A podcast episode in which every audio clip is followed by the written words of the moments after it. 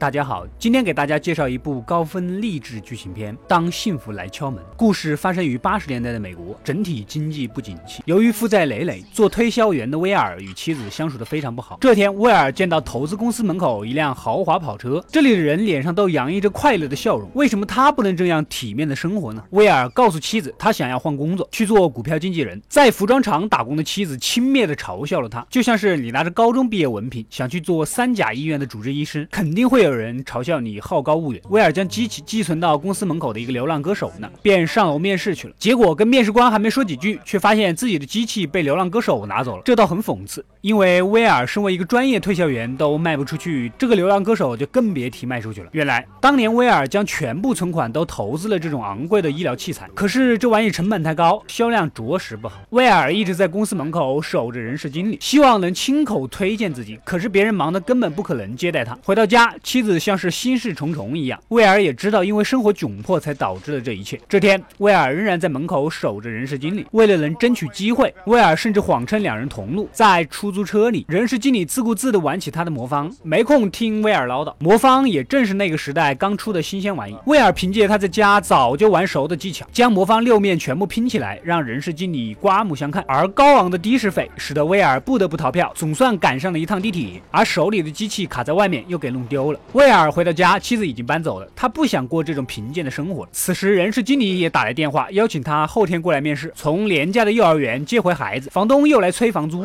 威尔只能推一推，并答应帮忙刷油漆作为交换。哪知道，由于未缴罚单，他被强制关到了牢房。第二天出了警局，威尔一路狂奔的赶去面试。在所有人都西装革履的办公室，面试的高管们显然非常惊讶。威尔一五一十的将原委告诉了大家。由于威尔的执着和诚实，高管管们。决定给他一次机会，六个月的培训实习期，没有工资，并且二十个人里面只录取一个。为了节省开销，威尔搬到了房租便宜的汽车旅馆，终于又卖出一台机器。威尔也开始了他的实习期，电话推销。除了笔试成绩以外，最终业务金额最高的人将会被录取。而培训主管似乎更加照顾自己，总是让威尔帮他端茶倒水。到下班，威尔再到幼儿园接孩子，然后再横穿整个城市回到自己的廉价旅馆。工作中，为了节约时间，打更多。的电话，威尔少喝水，少上厕所，甚至根本不放下话筒，一个接一个的打电话。总算有愿意见面交谈的大客户了，但要求威尔在二十分钟内赶到。威尔正要出门，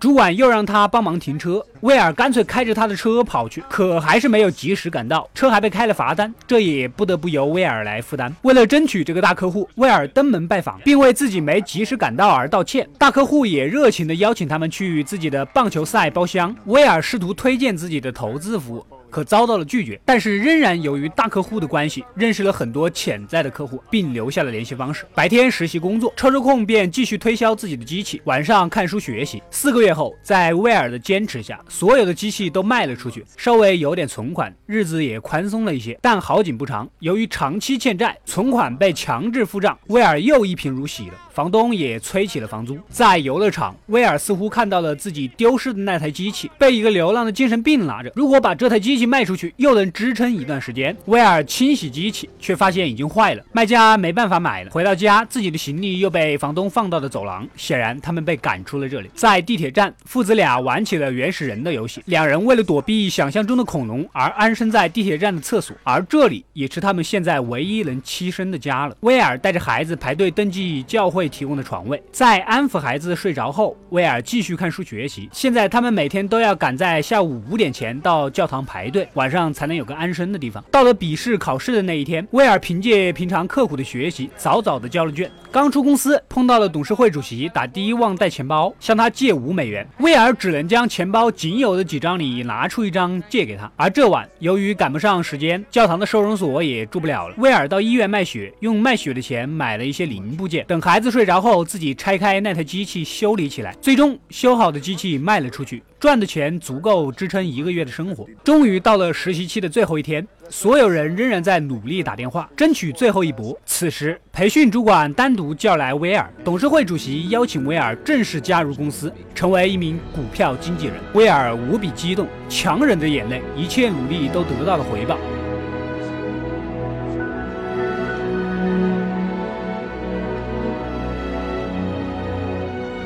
正当威尔准备离开，主席叫住了他，从钱包掏出五美元还给了威尔。恐怕这一刻是威尔最幸福的一刻，再也压抑不住感情的威尔走出来，来到外面匆忙的人群中。